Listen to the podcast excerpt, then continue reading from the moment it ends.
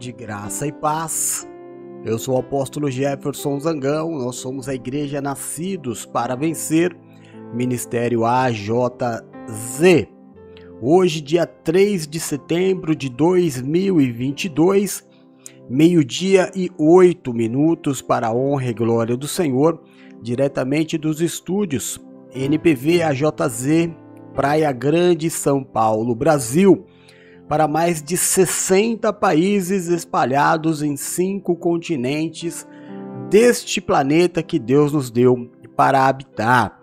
Hoje, com uma alegria imensa no coração, ontem, aliás, anteontem, nós alcançamos, é, através do nosso podcast, nosso 59 país. A palavra do Senhor chegou até os irmãos na Malásia. Fica o nosso abraço a todos os nossos irmãos da Malásia. E hoje nós recebemos o relatório e chegamos ao sexagésimo país. Eita, que alegria, meu Deus do céu! Que alegria!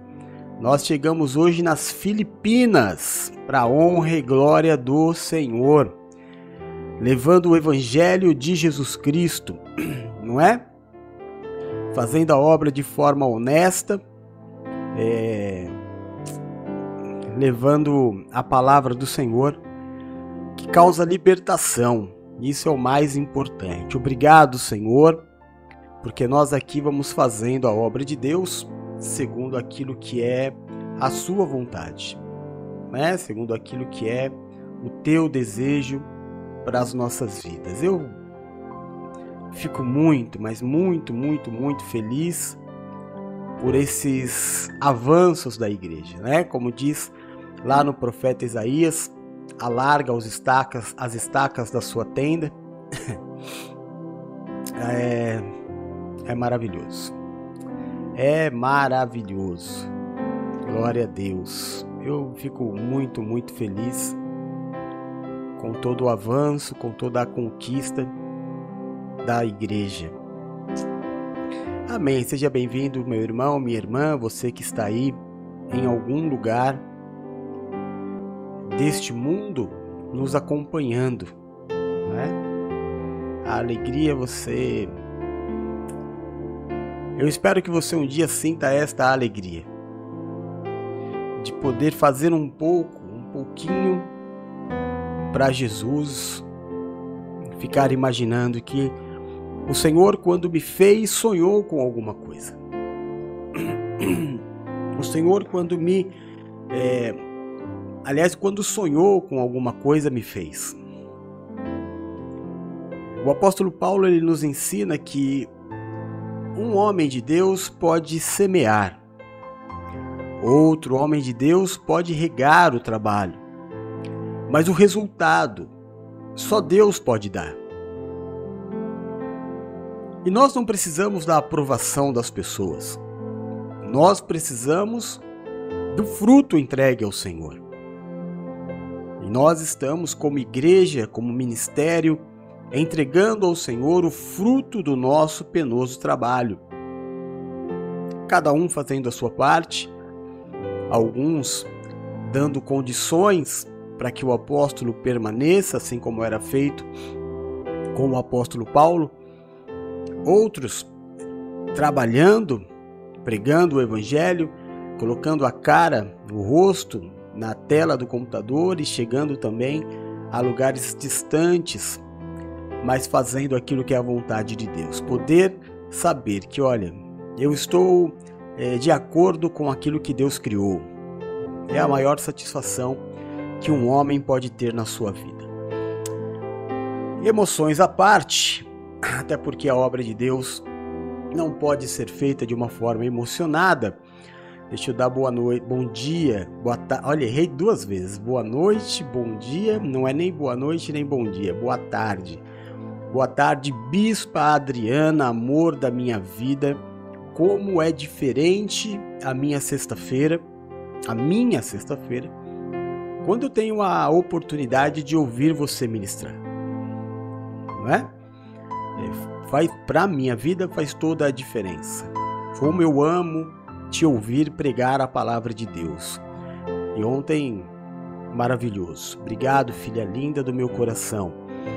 Bispa Paula Couto de Alencar Araújo Santiago Bernabeu, filha linda do meu coração, bom dia. Bom dia, Bruna, meu amor maior da vida toda. Seja bem-vinda também, meu amor. Presbítera Luciana, meu amor. Os olhos mais lindos, a companhia mais agradável. Seja bem-vinda, minha filha linda. Valéria, meu amor, a melhor esposa, minha melhor escolha. Ah, o sonho de Deus para minha vida, seja bem-vinda. Boa tarde. Geizinha, diaconisa linda, presente de Deus para cada um de nós. Seja bem-vinda, mãe da bailarina Laura, hein, rapaz? Presta atenção. Eu não estou falando para você de uma criança. Não, a Laura é uma criança. Não, a Laura é a bailarina Laura. É outra coisa. Ser mãe de uma criança é uma coisa, agora ser mãe de uma bailarina é outra coisa. Seja bem-vinda, Geisa linda da minha vida. Bom, vamos lá à pregação do Evangelho. Eu tô hoje com a asma um pouco fora de controle, pouca coisa. Me mediquei, né? Orei, mediquei. E aí você sabe que aquelas bombinhas de falta de ar dá um pouco de tremedeira, né? Aí eu tava quase que estabilizado quando meu filho resolveu brincar comigo de correria. Corre em volta da mesa e pede para pegar no colo, pede para girar, pede para virar cambalhota. Aí, irmão, aí junta a asma, a velhice, né? Aí você imagina de que forma que eu tô aqui hoje. Mas amém, vamos lá uma virada de tempo aqui no litoral de São Paulo, muito grande. Amanheceu um dia muito gostoso, agradável. Neste momento, um frio de dar nó. Então, como eu sempre digo para a Bispa Paula, esse friozinho, um vento, garoa, esse friozinho deve estar chegando por aí em 013 para os irmãos que estão em São Paulo, Brasil né? Os que estão nos outros estados, mais difícil que chegue por aí, pelo menos por estes dias. E os irmãos que estão fora do país, você só fica por dentro daquilo que está acontecendo aqui no Brasil. Amém? Vamos lá então à ministração do dia de hoje. Hoje Deus nos faz uma promessa de que haverá um salário, haverá uma paga por tudo aquilo que nós fizermos pela obra do Senhor. Então, Mateus capítulo 20, nós vamos fazer o nosso devocional, diz assim: Porque o reino dos céus é semelhante a um homem, pai de família, que saiu de madrugada a assalariar trabalhadores para a sua vinha. E ajustando com os trabalhadores a um dinheiro por dia, mandou-os para a sua vinha.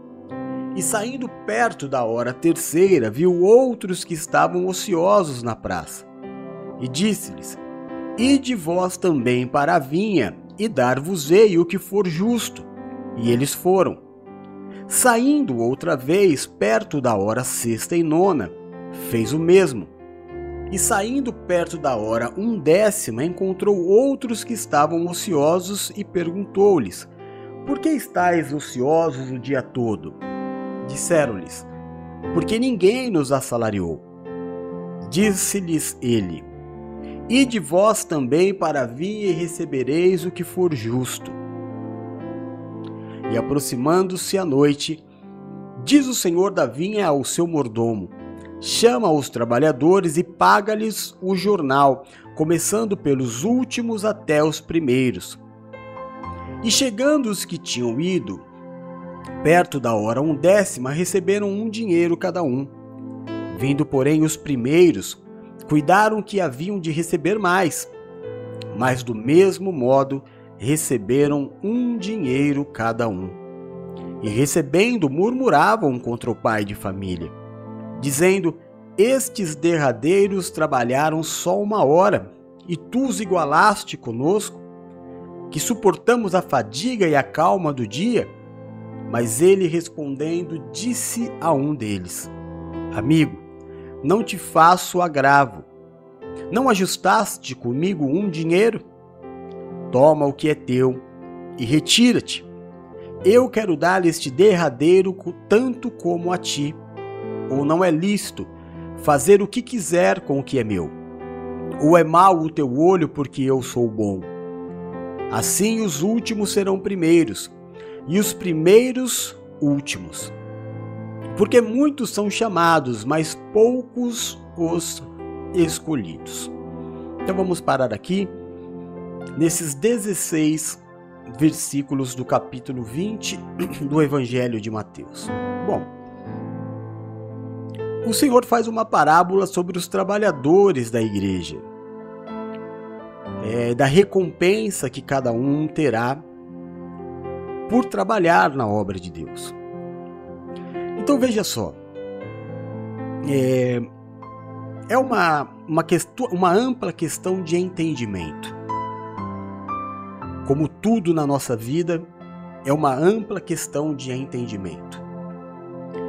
Como diria o filósofo, todo mundo tem razão.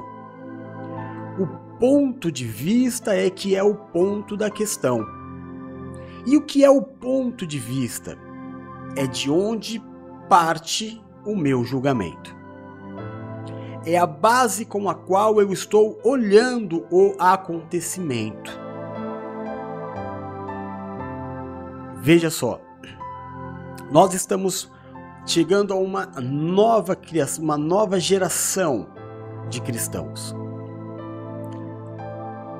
Completamente deformada daquilo que é a igreja de verdade. Mas eles não são culpados. Assim como nós somos uma geração completamente deformada de uma geração anterior. A verdade é que a igreja ela vai se deformando, por incrível que pareça. Com o passar das gerações, a igreja vai se distanciando, como uma brincadeira de telefone sem fio. A verdadeira frase dita lá no início, no tempo de Jesus, ela vai se deturpando de um que fala por outro, por outro, até chegar 2022 anos depois. Nós temos uma igreja completamente deturpada. Os primeiros executaram um trabalho. Esse trabalho foi passado adiante. Então veja a nossa geração. A, geração dos 40, 50 né? Que é a minha, que não é a geração da Geisa. A geração da Geisa já tem uma outra visão, a geração da Bruna já tem uma outra visão. Qual é a nossa deformação? Nós enxergamos o Evangelho, a igreja, a obra, o servir a Deus, pelo simples fato de frequentarmos um templo. Foi assim a nossa vida inteira. Quando criança, se a sua mãe te educou te levando à igreja, você por muitas vezes aprendeu. Vamos à casa de Deus. Não é? E qual era o momento em que você se sentia na presença de Deus? Você já se preparava psicologicamente. Estou indo para a igreja. Lá eu terei comunhão com Deus. Começou a deformação aí. O fato de eu ir a um templo não demonstra minha comunhão com Deus. É a minha vida que demonstra a minha comunhão com Deus. Aqui no Ministério NPV nós temos cinco atitudes que nos mostram sermos servos de Deus: a oração diária, o jejum mensal. Aliás, amanhã nós começamos a nossa, o nosso jejum coletivo semanal, não é? A nossa semana, a primeira semana completa do mês, nós entramos em jejum consagrando a primícia para as dificuldades e lutas que se levantam no início do mês. O jejum é o nosso segundo posicionamento. O terceiro é a minha entrega financeira, o meu dízimo, e é o único o único envolvimento financeiro, é a única consagração financeira que existe não no evangelho. No evangelho existem muito mais. Porém, meu irmão, neste ministério, o único envolvimento de santificação financeira que nós temos é o dízimo. Amém?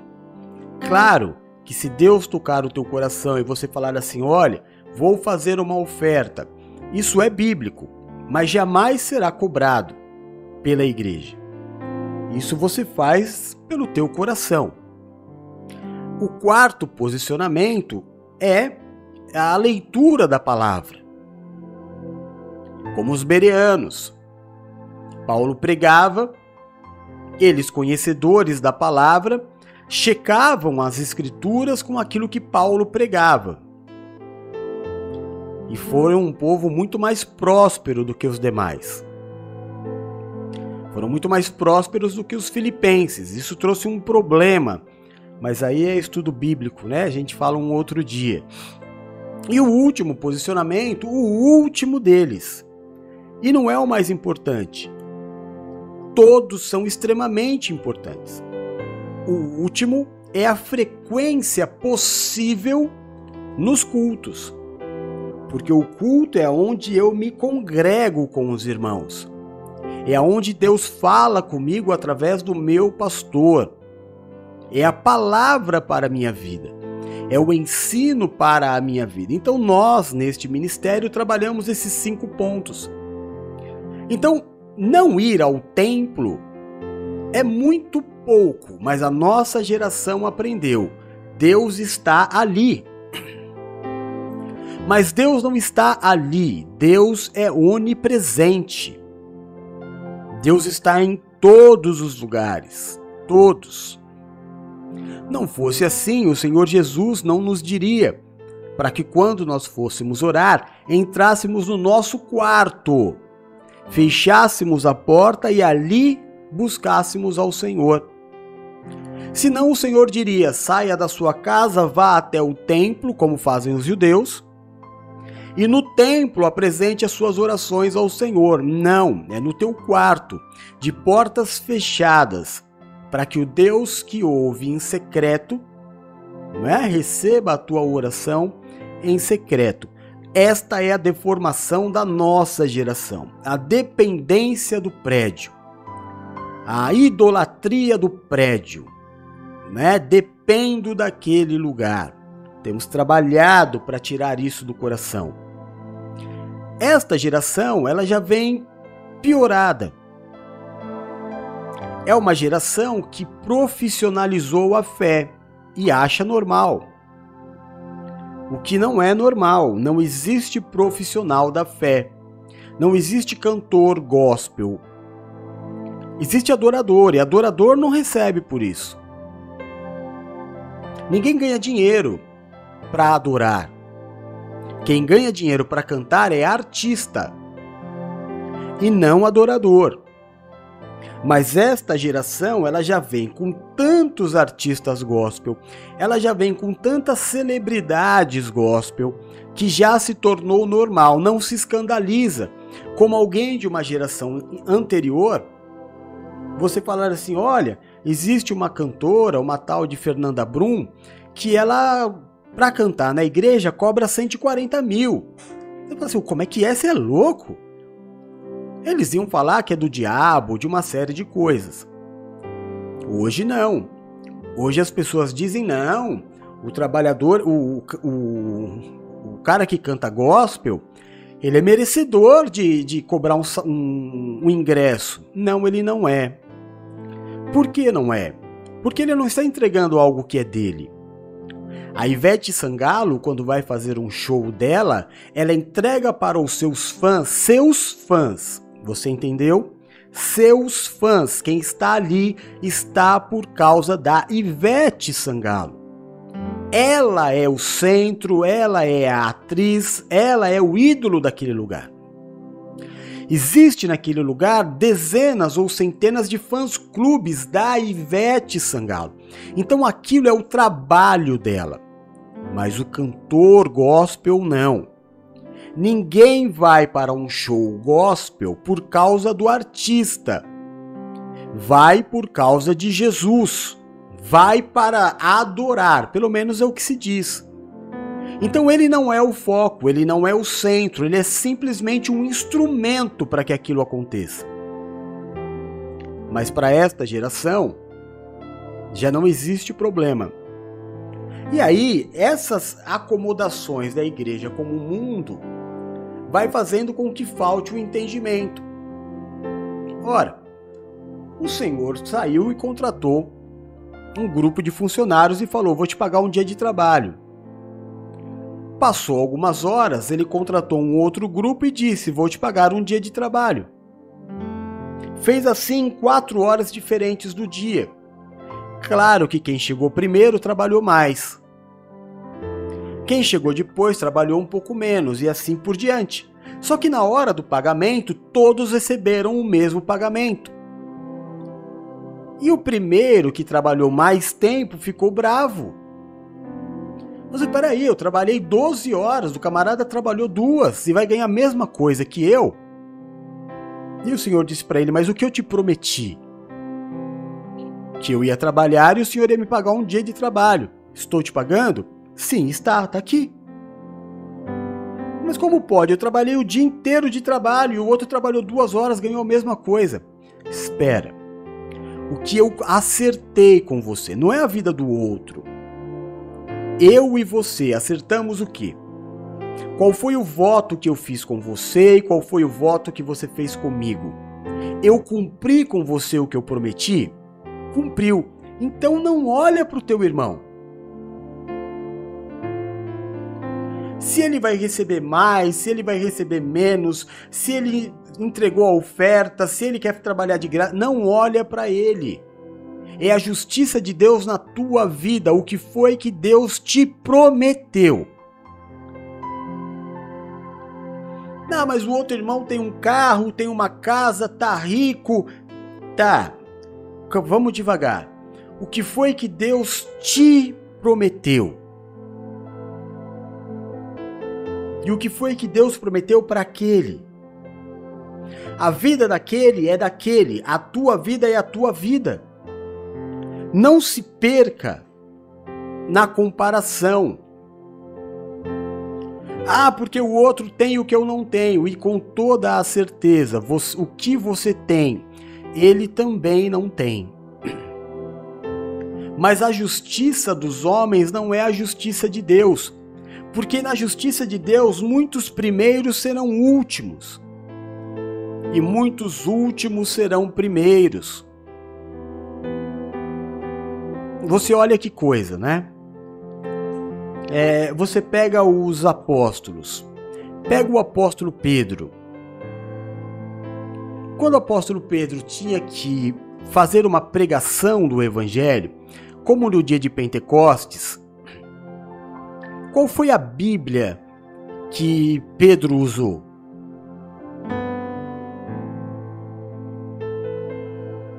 Não existia Bíblia. Quando Davi precisava de um salmo, aonde ele ia buscar? Não existia uma Bíblia para o rei Davi. Não existia uma Bíblia para Isaías. Vamos voltando e você vai vendo que vai ficando pior. Porque ainda para Jeremias existia uma referência, para Daniel existia uma referência, mas vamos voltando. Qual era a Bíblia de Moisés? Qual era a Bíblia de Noé? O livro mais antigo da Bíblia, que é o livro de Jó.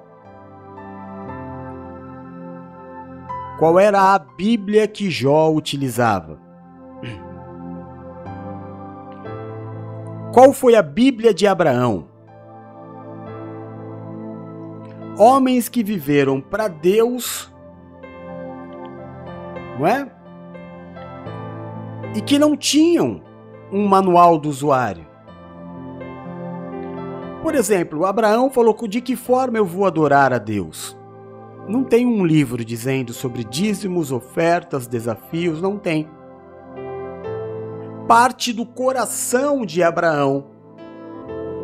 Senhor, estou pensando, de tudo que o Senhor me der, voltarei para ti a décima parte.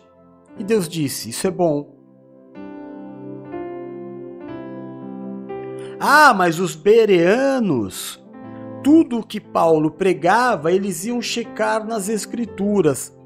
Pois é, irmão, qual escritura? Se foi Paulo quem escreveu as cartas e essas cartas foram juntadas anos depois para que os evangelhos fossem é, efetivados, os bereanos checavam o quê? No cristianismo? Não. Na lei. Só que Paulo pregava a graça. Porém, condizia. Eram homens que escreveram uma história com Deus. Não se deixaram levar pela história que existia. Aí hoje você pega o camarada, ele tem a Bíblia, ele tem o pastor, né? Ele tem uh, o culto todo dia, ele tem escola bíblica, ainda assim o seu coração é duro. Aqueles que não tinham o evangelho e que foram criando o evangelho têm uma vida de entrega e de prazer de entrega.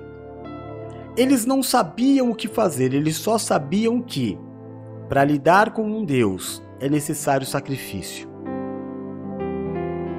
E Deus os recebia, mesmo sem ter uma Bíblia. Um norte. Era eles a intuição e Deus. Hoje nós temos tudo. Tudo na mão. Nós temos uma Bíblia dividida em. E ainda tem isso, né? Ainda tem isso. Ainda pegaram todos os pergaminhos, juntaram-se os evangelhos, formaram, né? Aí formou-se a Bíblia. A Bíblia não tem capítulo, não tem versículo, a Bíblia é um livro, um livrão. Ainda foram lá, pegaram a Bíblia, dividiram em capítulos, dividiram em versículos, para ficar mais fácil ainda para que você para que esta geração tenha uma maior facilidade em ler a história dos servos de Deus. E ainda assim, nós fazemos errado. Além de não lermos a palavra de Deus, abrimos os nossos ouvidos para qualquer um falar. Aí vem um e fala assim: ah, jejum. Jejum não existe. Aí vem o outro e fala assim: ah, batismo. Batismo não pode ser o que você fez. Aí vem o outro e fala: dízimo, dízimo não existe mais. Por que você não lê? Você acredita em tudo que se fala. Ah, porque a igreja enriquece com a entrega do povo. Ô, irmão, não é, não é a igreja que enriquece. Deixa eu te falar uma coisa. É, eu fui do, do, da Umbanda há muito tempo, sabe? E as pessoas que vão na Umbanda, elas entregam muito dinheiro por coisas que elas querem, mas muito que você não faz ideia.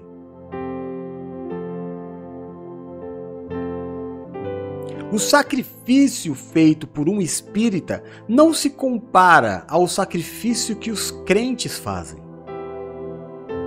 Eles são muito mais dedicados, eles têm muito mais prazer em se entregar, eles têm a capacidade de raspar todo o cabelo da cabeça, ficar 15 dias deitado numa esteira num chão frio, em consagração ao Deus dele, e nós temos dificuldade em fazer uma semana de jejum.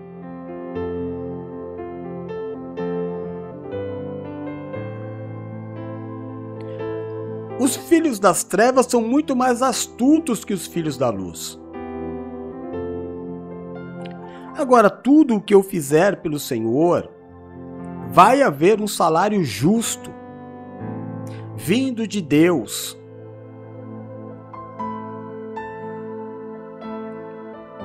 Você precisa andar em comunhão. Outro dia eu estava falando aqui, eu não sei qual foi o dia da semana, a Paula tem uma cabeça melhor do que a minha, e a Paula assiste todos os cultos, não é? Quando eu estava falando aqui sobre é, a importância de você ter um pastor, a importância de você ter um pastor que cuide da tua vida. Quando, por exemplo, o teu casamento entrar em crise, quem é que vai ser é, o, o aconselhador deste, desta crise? Quem é que vai ouvir as duas partes e dar um parecer divino? Ah, não tem. Porque você não colocou a igreja na tua vida. Você frequentou a igreja. A igreja não faz parte das tuas decisões, só vai fazer no mesmo extremo momento em que você se sentir sozinho, abandonado, desprotegido e disser: Meu Deus, e agora? Quem vai falar com a minha esposa? E agora, quem vai falar com o meu marido?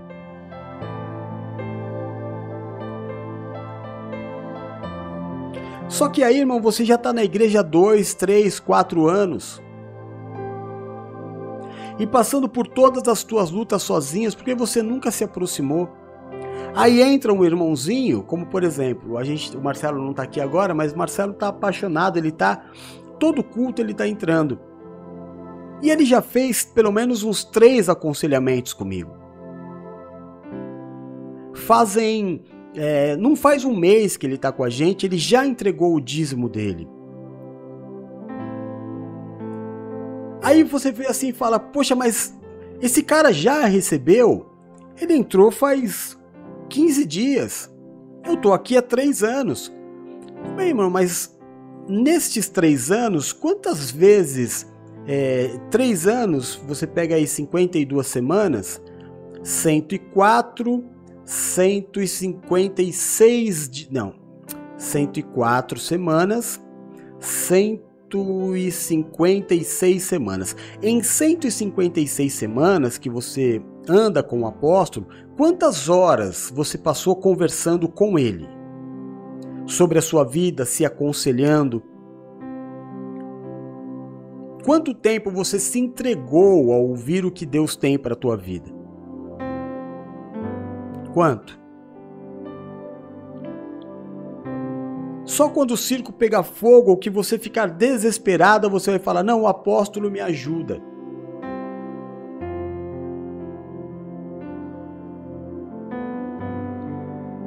A igreja é uma família.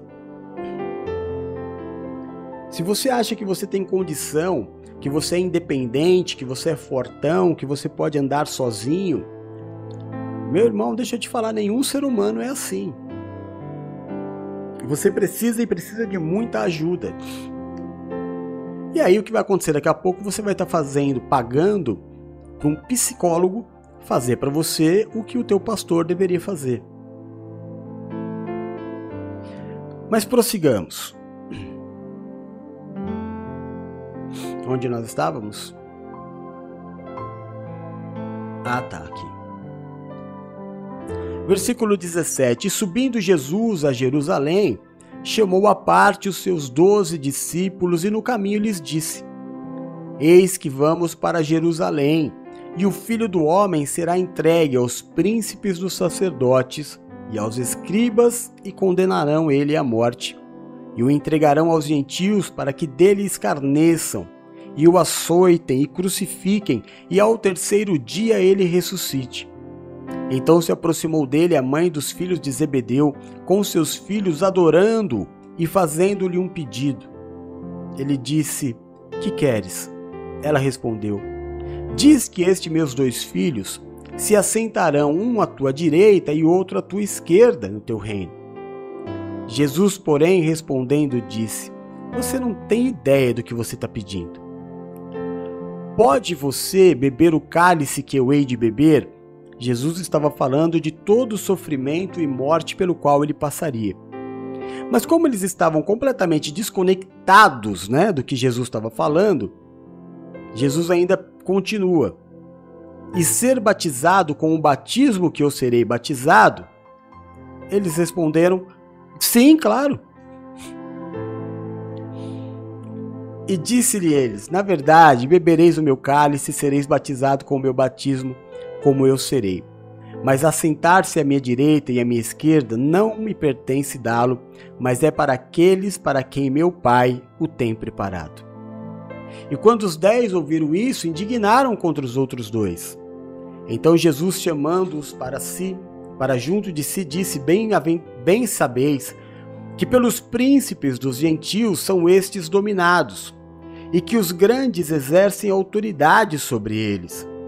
Não será assim entre vós, mas todo aquele que quiser entre vós fazer-se grande, seja servo. E qualquer que entre vós quiser ser o primeiro, seja servo. Bem como o filho do homem não veio para ser servido, mas para servir e para dar a sua vida em resgate de muitos. E saindo eles de Jericó, seguiu uma grande multidão. Vem a mãe, né? Vem a mãe e faz um pedido para Jesus completamente sem noção. Jesus diz que vai morrer. Aí ela vai até ele e fala: Senhor, quando o Senhor chegar no céu, Será que dá para os meus filhos ficarem um à tua direita e um à sua esquerda? Jesus falou: não. Primeiro, para sentar onde eu vou sentar, você terá de ser beber o cálice que eu vou beber.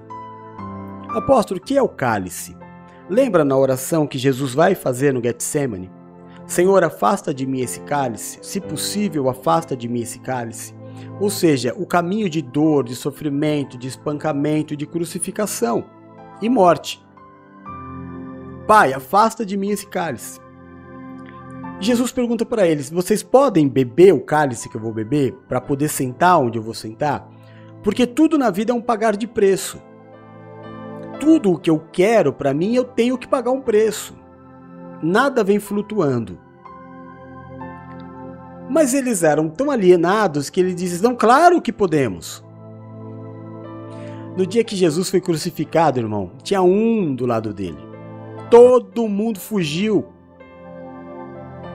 Mas tudo bem, cada um teria uma morte é... cruel também. Então Jesus disse: Tá certo, até que vocês vão, vão beber esse cálice, até que vocês vão passar pelo mesmo batismo. Tudo bem, mas quanto a sentar-se aonde vocês querem, não cabe a mim. Então imagina que Jesus está sentado à destra do Pai. Então eu estou aqui, Jesus está aqui onde eu estou, à minha esquerda está Deus. Eu estou à direita de Deus, eu estou aqui.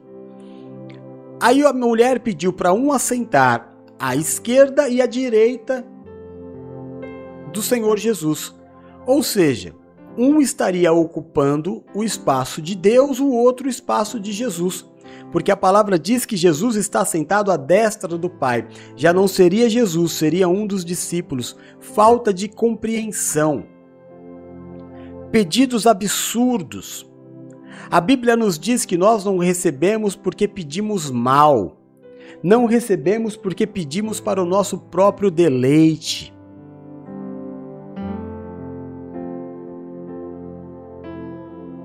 E saindo eles de Jericó, seguiu uma grande multidão. E eis que dois cegos, assentados juntos do caminho, ouvindo que Jesus passava, clamaram: Jesus, filho de Davi, tem misericórdia de nós. E a multidão os repreendia para que se calassem. Eles, porém, cada vez mais, dizendo: Senhor, filho de Davi, tem misericórdia de nós. Jesus, parando, chamou-os e disse: que quereis que vos faça? Disseram-lhe eles: Senhor, que os nossos olhos sejam abertos. Então Jesus, movido de íntima compaixão, tocou-lhes nos olhos, e logo seus olhos viram, e eles o seguiram. Qual foi a Bíblia que aqueles homens leram para conhecer Jesus? Qual foi? É, meu irmão, nós precisamos melhorar muito. Nós precisamos evoluir muito na nossa relação com Jesus. E eles gritavam: Jesus, filho de Davi. Como é que eles sabiam que Jesus era filho de Davi? Será que a fama de Jesus era tão grande assim? Que em todos os lugares as pessoas já sabiam quem era Jesus? Talvez. Mas talvez o Espírito Santo de Deus tenha colocado no coração deles quem era Jesus. E os dois berravam: Jesus, Jesus, filho de Davi, tem misericórdia de mim. Mandaram que eles ficassem quietos. Não, vocês estão perturbando, né? Estão tirando aqui a paz do, do lugar. Jesus disse: tragam eles a mim. E aí, numa atitude muito ensinadora, porque tudo que Jesus faz, faz para ensinar, Jesus pergunta para eles: O que queres que eu vos faça? Porque essa é a base do nosso ministério. Talvez você não saiba, mas nenhum pastor deste ministério, nem o apóstolo, nem a, os bispos, nem a pastora, nem a presbítera, nem os diáconos, tem autorização para ligar para ninguém da igreja e perguntar: tá tudo bem? Você está precisando de alguma coisa? Não, ninguém neste ministério faz isso. Nós estamos aqui e você sabe que nós estamos aqui. Nós temos um grupo de WhatsApp. Aliás, meu irmão, você que está me ouvindo e você quer participar do grupo de WhatsApp da igreja para participar dos cultos, das, das lives, aqui na descrição do culto você tem o nosso grupo de WhatsApp. É só clicar no link, tá? É... Eu esqueci sobre o que eu estava falando. Ah, sim. Você tem o contato do apóstolo você sabe onde o apóstolo mora, você vem quando você quiser, você me chama quando você quiser. Hoje pela manhã eu estava em, em, em reunião com o pastor da nossa igreja lá na África. Agora nós temos um povo na África, temos um pastor na África, tem uma igreja NPV na África. E eu estava conversando com ele. Agora eu não posso olhar para a vida da Adriana e ver assim, poxa, a Adriana tá com dificuldade. Poxa, a Adriana posta umas coisas na internet que meu coração fica um pouco apertado. Eu fico preocupado com ela. Então o que, que eu faço? Eu vou orar. Apóstolo, não seria melhor o senhor ligar para a casa dela e perguntar: escuta, Adri, você está precisando de alguma coisa? Ah, irmão, às vezes eu até faço, porque sabe como é que é pai, né? Mas não é a nossa orientação. A orientação bíblica é a que esses homens fizeram. As pessoas com necessidade iam até Jesus, ele não, ele não é, forçava uma situação. Porque você pode ter um problema, mas pode também não desejar que a igreja interfira. Você pode ter um problema dentro da tua casa, mas não desejar que o apóstolo saiba. Então fica chato quando eu te ligo e falo: escuta, você está com algum problema? Ah, tô, mas não queria falar sobre isso. Então, assim como a atitude do, dos cegos deve ser a atitude do membro. Apóstolo, estou com um problema, me ajuda? Estou aqui para te ajudar. Jamais deixarei de te atender como já nunca fiz em toda a minha vida. Quando você clamar por ajuda, eu estarei com você. Olha o que Jesus fez. Eles não eram cegos? Chamaram Jesus. Jesus podia chegar já curando, mas não. Jesus pergunta para eles: O que vocês querem que eu faça? Eu não vou fazer o que eu quero. Ou o que eu acho que deva ser feito. É a sua vida, é a sua dor, é o seu entendimento. Seja feito conforme a tua fé. O que vocês querem? E aí eles falaram o óbvio, né? Queremos voltar a enxergar. Então, seja feito segundo a sua fé. E naquele momento foram curados. Então fica o ensinamento para você. Fica o teu ensinamento para você. Eu já passei por situações na minha vida das quais eu tive muita dúvida que se eu me levantaria de novo. Eu já disse isso uma vez, talvez você olhe para minha vida e você diga assim: "Ah, ser pastor é uma vida fácil, né?" Garanto para você que você não ficaria dois meses na minha posição. Você não imagina as afrontas pelas quais eu passo, as lutas pelas quais eu, eu passo, pelas ameaças pelas quais eu passo quase todos os dias.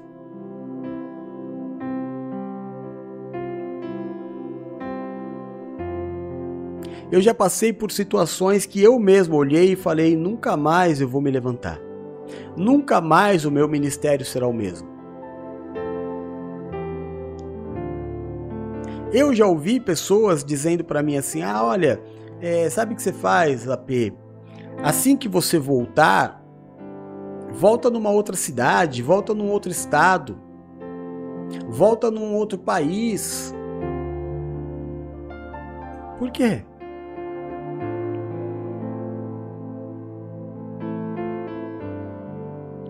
Todas as vezes que o apóstolo Paulo foi preso, ele voltou no mesmo lugar.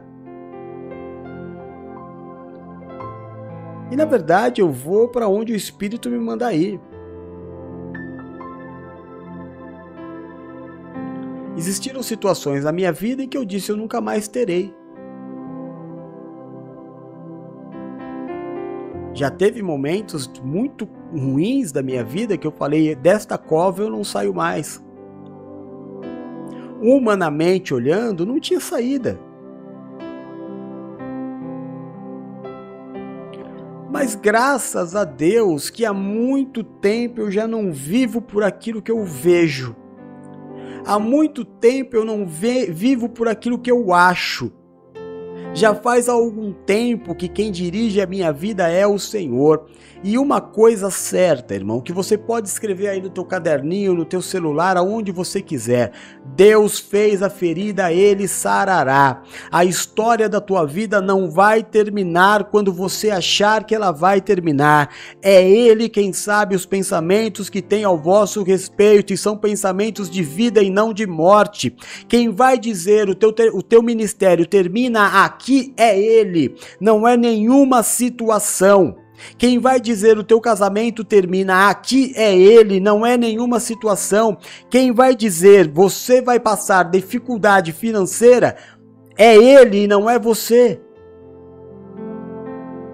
Quem comanda a tua vida é o Senhor. Hoje eu sei. Se eu, eu posso estar no mais profundo abismo, ele ali estará. Eu posso estar nas nuvens do céu, ele ali estará.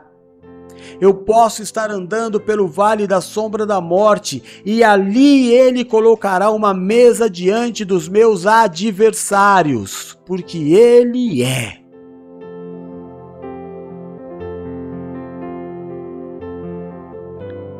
Pedro, Tiago e João andavam próximos de Jesus. Timóteo, Silas andavam próximos do apóstolo. Você tem andado próximo de quem? Quem tem aconselhado a tua vida para que todas as coisas fiquem bem?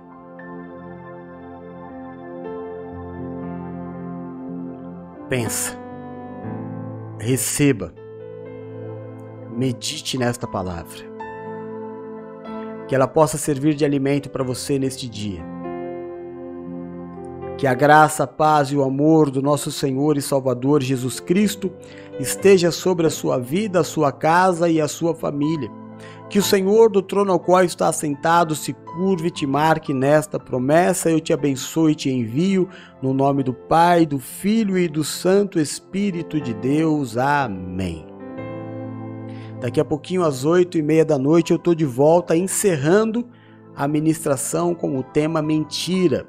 Estamos falando sobre é, um personagem da, do dia a dia da nossa sociedade, que é o psicopata, que mente para conseguir poder, para ter vitória, para usufruir de pessoas. Não perca uma grande, grande bênção.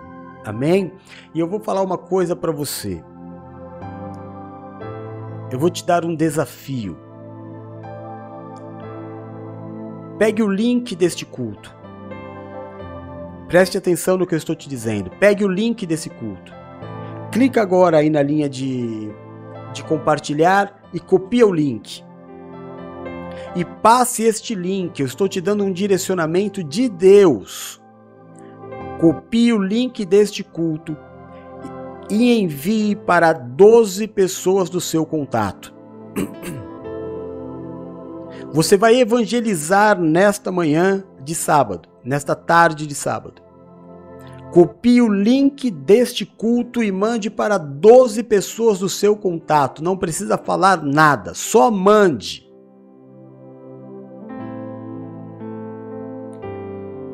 Qual é o título do culto? Vão também trabalhar na vinha, e eu lhes pagarei o que for justo. Você vai fazer este trabalho pela obra de Deus. Copia o link deste culto e manda para 12 pessoas, que é o número apostólico. Deus vai te dar o justo pagamento. Se você crê, diga amém. E daqui a pouco nós nos encontramos no culto das oito e meia.